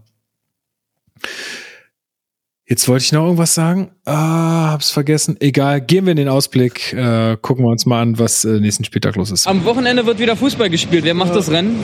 Ich weiß gar nicht, wer spielt denn überhaupt? Hertha BSC spielt gegen die Eintracht aus Braunschweig. Sag mir mal schnell wann.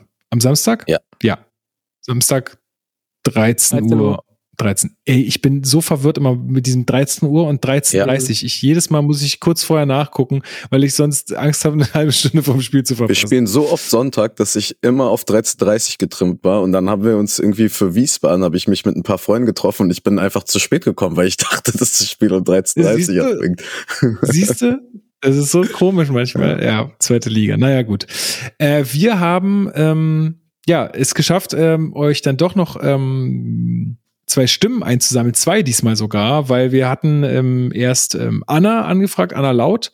Ähm, kennt ihr auch ähm, von Rosa Laut auf Twitter. Ich weiß gar nicht, ob sie da noch aktiv ist. Ähm, wahrscheinlich schon. Anna ist seit Jahren sozusagen die Ansprechpartnerin, wenn es um die Eintracht aus Braunschweig geht. Äh, also so hat's Marc mir auch auf jeden Fall auch gesagt. Ähm, äh, ich kenne sie auch aus dem Themenfrühstück zum Beispiel. Ähm, sie ist jetzt auch Teil des Gegengerade-Podcasts ähm, zu Eintracht Braunschweig. Ähm, ja, also da auf jeden Fall eine Expertin, was äh, die Eintracht angeht. Die hat uns eine sehr ausführliche ähm, Analyse oder einen sehr aus, ausführlichen Ausblick gegeben auf das kommende Spiel. Ähm, da könnt ihr jetzt mal gespannt sein. Und wenn ich Themenfrühstück sage, dann sind wir gleich bei unserem zweiten äh, Gast. Ähm, ähm, wenn man das so sagen kann, bei dem Einspieler, dann äh, ja, sind wir bei Felix Gropper und der ist äh, der Kopf des Ganzen sozusagen. Der ist bei der Elf Freunde, der Mann äh, des Themenfrühstücks. Und das findet ihr auch auf YouTube oder im Elf Freunde Podcast-Feed. Und der ist auch Anhänger der Eintracht aus Braunschweig und hat auch seine etwas komprimiertere, äh, etwas, seinen etwas komprimierteren Ausblick auf das Spiel gegeben. Beides hören wir jetzt, jetzt an. Ihr beide könnt euch mal zurücklehnen. Geht jetzt eine Weile, aber ich glaube, das sind ganz äh, interessante Einblicke und wir gucken äh, mal, was sich bei den beiden so überschneidet oder wo es vielleicht auch auseinandergeht. Ähm, viel Spaß. Ja, es fällt mir nicht leicht, die bisherige Saison meiner Eintracht zu beurteilen.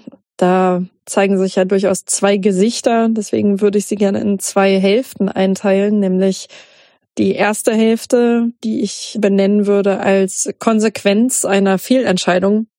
Die Fehlentscheidung ist im Sommer getroffen worden mit der Entlassung von Michael Schiele aus dem Traineramt, Cheftrainer. Danach wurde Jens Hertel. Und weshalb auch immer, da ist Ursachenforschung dann irgendwie auch obsolet, aber das hat wirklich überhaupt nicht funktioniert. Ob das nun daran liegt, dass er, wie es heißt, die Spieler nicht auf ihren angestammten Positionen hat spielen lassen oder ob da diese berühmte Chemie nicht gestimmt hat, ich weiß es nicht, kann es nicht beurteilen. Dieser Fehler ist auf jeden Fall korrigiert worden im Herbst. Dann war Marc Pfitzner zwei Spiele Trainer, leider zweimal verloren. Das wäre eine schöne romantische Geschichte gewesen. Und dann sind mehrere Entscheidungen getroffen worden, nämlich ist Peter Vollmann als sportlicher Leiter entlassen worden. An seiner Stadt ist dann Benny Kessel in dieses Amt gerutscht. Benjamin Kessel, lange Spieler gewesen der Eintracht, dritte, zweite und Bundesliga für uns gespielt und bei den meisten Fans, glaube ich, wirklich ein sehr beliebtes Gesicht, sympathischer Typ, der sich stark mit dem Verein identifiziert und finde ich sehr verkörpert, was da im Moment vor sich geht, nämlich dass der Verein natürlich zum einen diese sportliche Misere zu beseitigen versucht, zum anderen aber auch wirklich sehr identitätsstiftend da zu Werke geht. Das gefällt mir in der Summe sehr gut. Benny Kessel hat dann Ermin zurückgeholt. Ermin Bicakcic lange in Hoffenheim gespielt, da Bundesliga-Erfahrung gehabt, war dann vertragslos, war ja auch latent verletzungsanfällig. Das wesentlicher Baustein einer zentralen defensiven Stabilität, spielt er in der Innenverteidigung, gibt auch seinem Innenverteidigungspartner, dem Ivanov, Sicherheit, durch die der aufblüht. Und dieses Aufblühen geschieht unter Daniel Scherning. Eine Entscheidung, die aus Osnabrück und aus Bielefeld sehr belächelt worden ist. Ein Akt der Verzweiflung, den nach Braunschweig zu lotsen. Aber es funktioniert. Es funktioniert wirklich sehr, sehr gut. Wir waren ja zeitweise formstärkstes Team. In der Rückrundentabelle jetzt wahrscheinlich nicht mehr durch die Niederlage gegen den FC St. Pauli, aber auch unter den Top 3 zu finden bis zum letzten Spieltag. Insofern geht es wieder aufwärts und ich hoffe, das tut es auch weiterhin. Daniel Schenning hat dann ein paar Stellschrauben gedreht. Er hat ja Spieler einfach auf ihren Positionen spielen lassen. Das hilft offenbar. Wer hätte es gedacht? Die defensive Stabilität nicht nur auf den Trainer zurückzuführen, sondern auch oder auf die Kombination aus Trainer und eben der Installation von Ermin da in der Innenverteidigung, der auch dem immer noch relativ jungen Torhüter, der seinen Job sehr gut macht, dann aber in diesem Ergebnistief im Herbst doch auch merklich an Form verloren hat, einfach wirklich Sicherheit gibt, um da aufzublühen. Und dann hat er, also Scherning, einen Spieler in die mittlerweile Startelf berufen, Réon Philippe, französischer Mittelstürmer, der so gar nicht zu sehen gewesen ist, also keine Kadernominierung hatte, auch nicht, also unter Hertel gar nicht und auch in den ersten Spielen unter Scherning nicht aufgetaucht ist. Und der Trainer dann aber gesagt hat, das hätte er korrigiert, das sei ein guter Junge Junge und der gefällt mir persönlich wirklich sehr gut. Wir hatten ja so eine kleine bis große Sturmkrise, auch auf Verletzungspech zurückzuführen, weil Anthony Uja sich in der Hinrunde beim Spiel gegen Nürnberg eine schwere Schulterverletzung zugezogen hat und danach war erstmal gar nichts, was vorne passiert ist. Und Philipp bringt da jetzt viel Bewegung wieder rein in Kombination mit der Nummer 44, Gomez, nicht Mario. Äh, und das funktioniert gut. Das ist wirklich, das ist wirklich gut. Ich bin gespannt, ob vielleicht mittelfristig Philipp neben Uja spielen wird. Beides so Instinktstürmer, würde ich sagen, körperlich auch verhältnismäßig vergleichbar. Mal schauen, wo sich der Trainer da dann für entscheiden wird. Aber aus der Kombination vorne funktioniert es wieder ganz gut. Richtig spielstark mit Ball sind wir leider noch nicht. Das wird aber von Spiel zu Spiel auch besser. Hinten funktioniert es immer besser. Wir haben diese krasse Anfälligkeit bei Standards Gott sei Dank etwas ablegen können und konzentrieren uns jetzt auf ein oft sehr gut funktionierendes Umschaltspiel. Also unsere Konter sind oft gefährlich. Auch unsere Standards vorne werden langsam, aber allmählich gefährlicher. Aber ich denke, das, was man als Stärke benennen könnte, ist auf jeden Fall das Umschaltspiel. Die Schwäche wahrscheinlich immer noch die Anfälligkeit bei Standards und gegnerischen Ecken. Ja, schwer zu beantworten. Was erwarte ich für ein Spiel? Da sind so mehrere Faktoren, die ich berücksichtigen wollen würde.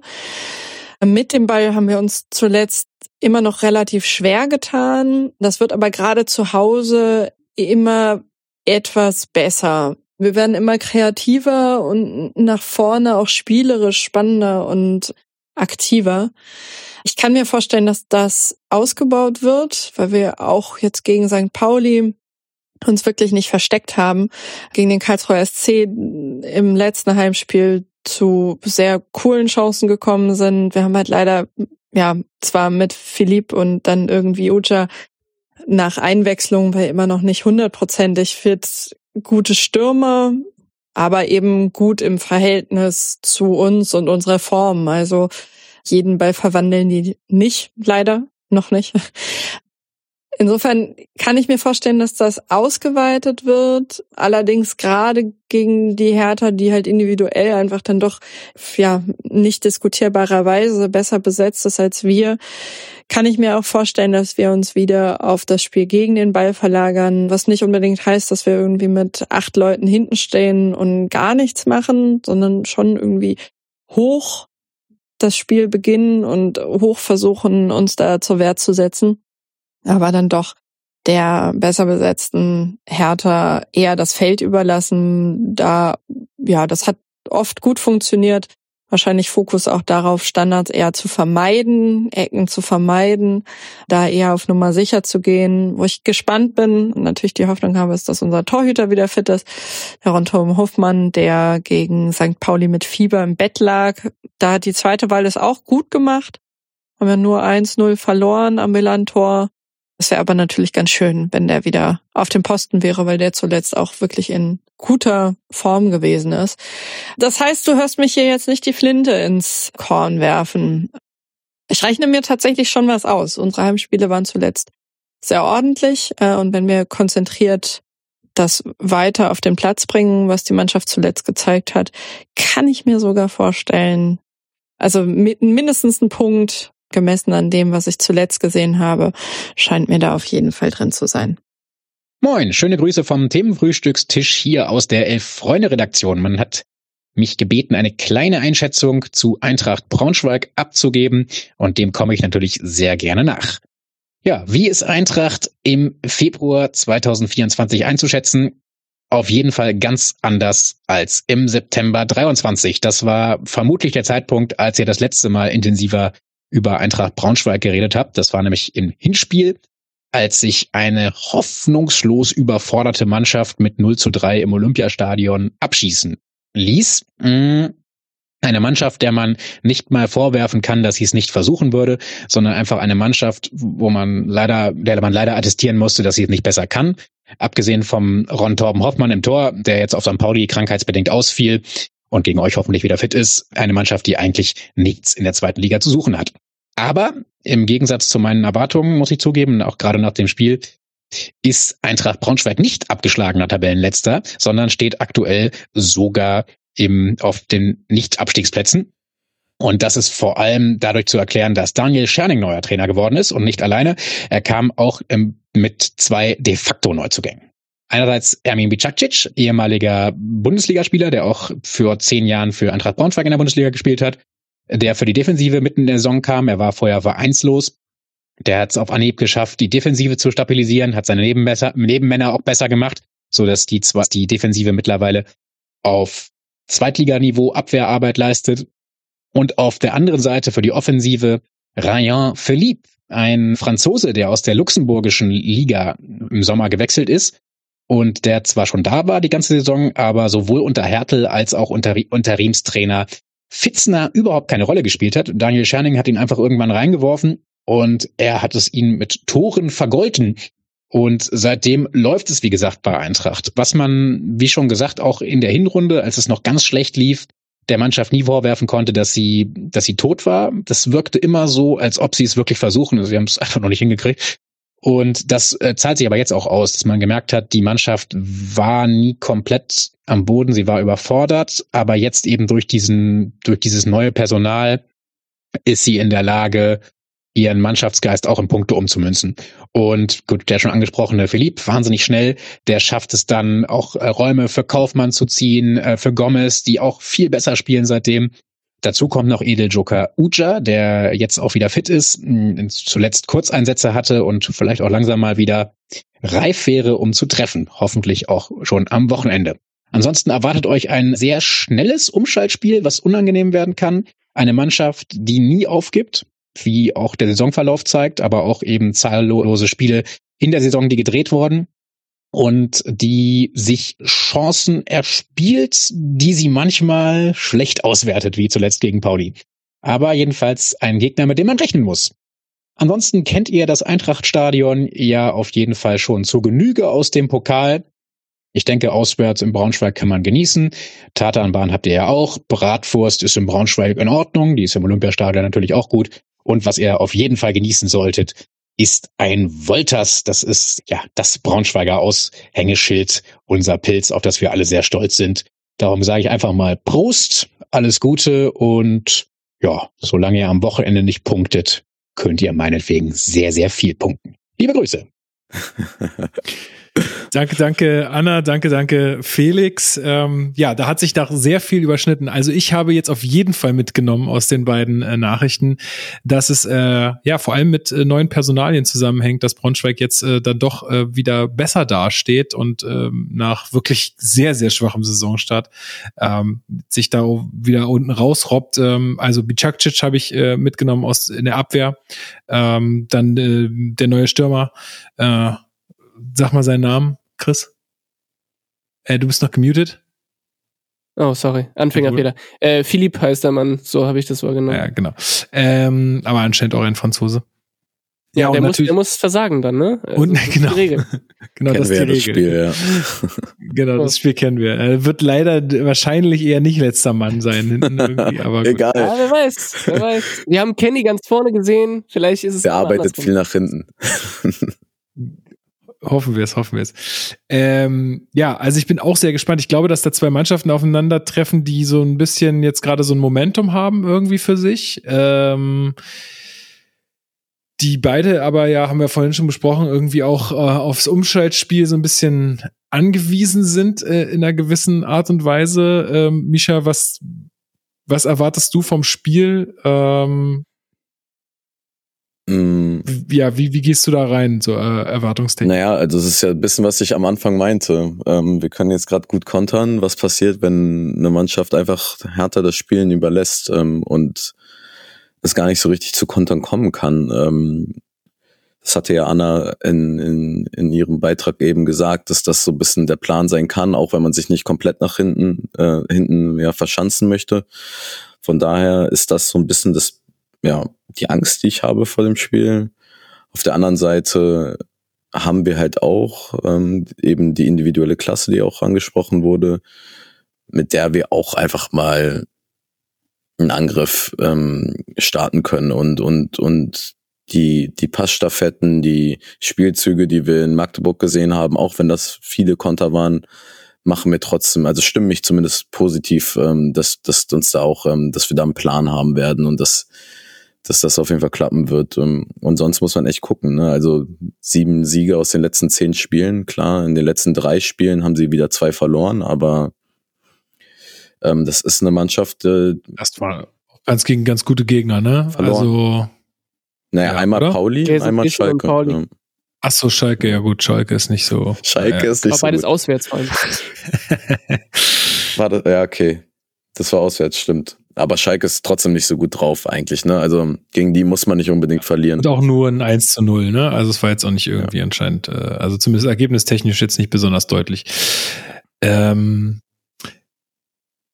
ja, Chris, wie geht's dir? Ja, Ich, ich denke mal, ein Offensivspektakel dürfen wir nicht erwarten, weil die haben jetzt das letzte Mal, habe ich gerade gesehen, dass die mehr als äh, ein Gegentor kassiert haben, war im November. Also es ist äh, anscheinend haben die sich gerade defensiv sehr gut stabilisiert. Das haben ja unsere gesagt. Expertinnen äh, und Experten gesagt. Ähm, deswegen, ich gehe jetzt auch nicht davon aus, dass, äh, dass wir da äh, drei Tore schießen oder dass wir so ein Magdeburg-Erlebnis haben. Ähm, aber Misha hat es ja schon gesagt, also es, ist, es wird wirklich darauf ankommen, wie, wie agieren wir mit dem Ball und das ist ja nicht unsere Stärke. Und, äh, und dann müssen wir gucken, ähm, wie, wie das Spiel läuft. Ich erwarte ein sehr knappes Spiel und ich kann mir auch vorstellen, unentschieden wird's nicht, weil die spielen, glaube ich, nie unentschieden, die äh, Braunschweiger. Aber ähm, es wird ein knappes Spiel werden, definitiv. Ja, also das könnte wirklich das Problem des Spiels werden, dass beide Mannschaften nicht so richtig äh, wissen, mit dem Ball umzugehen. Ne? Können wir äh, eigentlich nur hoffen, dass wir das äh, aufgrund unserer individuellen Klasse so ein bisschen hinkriegen. Ähm, ansonsten sehe ich es auch so. Also ich glaube, Hertha tut gut daran, jetzt einfach die restlichen Spiele der Saison so anzugehen, dass man eigentlich jedes Spiel auch gut verlieren kann und auch glaube ich, wir gedanklich als Fans äh, tun gut daran, ähm, da diesen, also nicht einfach zu sagen, ja, Braunschweig, komm, machen wir weg, ne, sondern da wirklich jedes Spiel extrem ernst zu nehmen. Es ist immer so eine Floskel im Fußball, aber ich glaube, das tut einfach wirklich ganz gut, äh, wenn man äh, sich auf so ein Spiel am Ende einstellt, äh, dass man da wirklich nichts ähm, ja, nichts zu leicht auf die, äh, auf, äh, nichts auf die leichte Schulter nimmt. Gerade jetzt bei Braunschweig ähm, in so einer Situation, äh, wo die jetzt sich gerade wieder so gefestigt haben. Ich glaube, die sind wirklich nicht zu unterschätzen. Äh, dazu kommt, dass äh, wir auswärts spielen. Also ähm, ja, ich gehe auch davon aus, dass das eine knappe Nummer wird und dass wir nicht allzu schönes Fußballspiel sehen werden. Aber ey, was weiß ich schon. Wir, wir gucken mal. Was ist euer Tipp? 2-1 für Hertha. Verdammt, ey.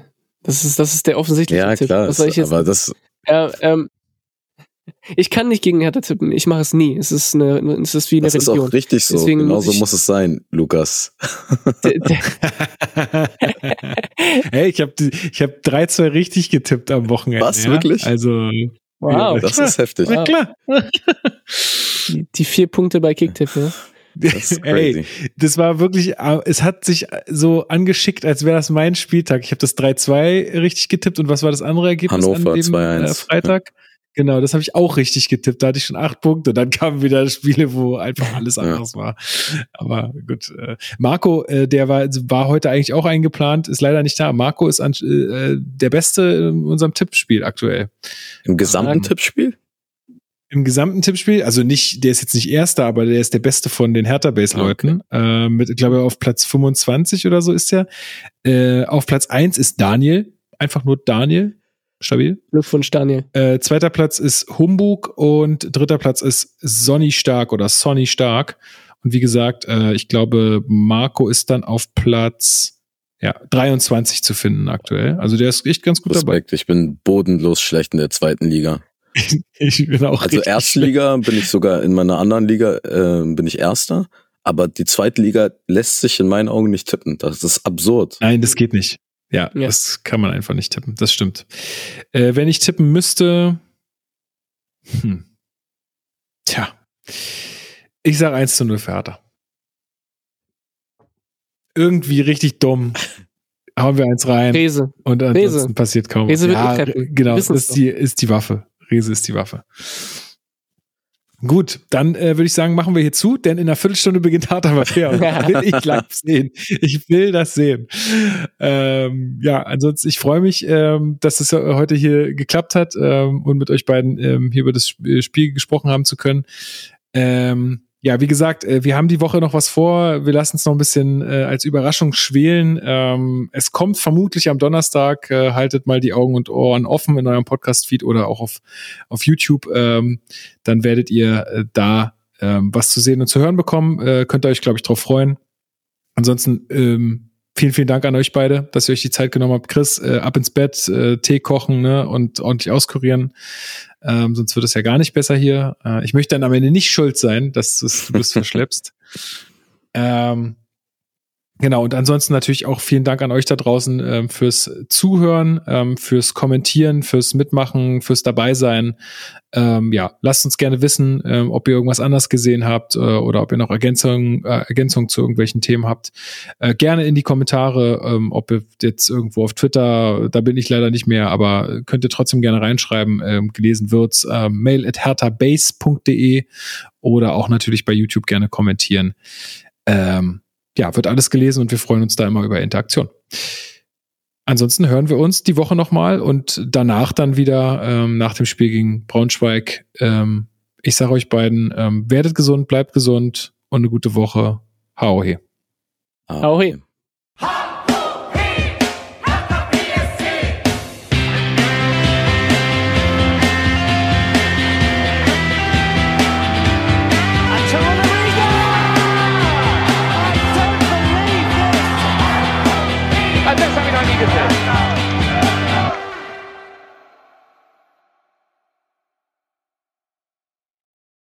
Schatz, ich bin neu verliebt. Was?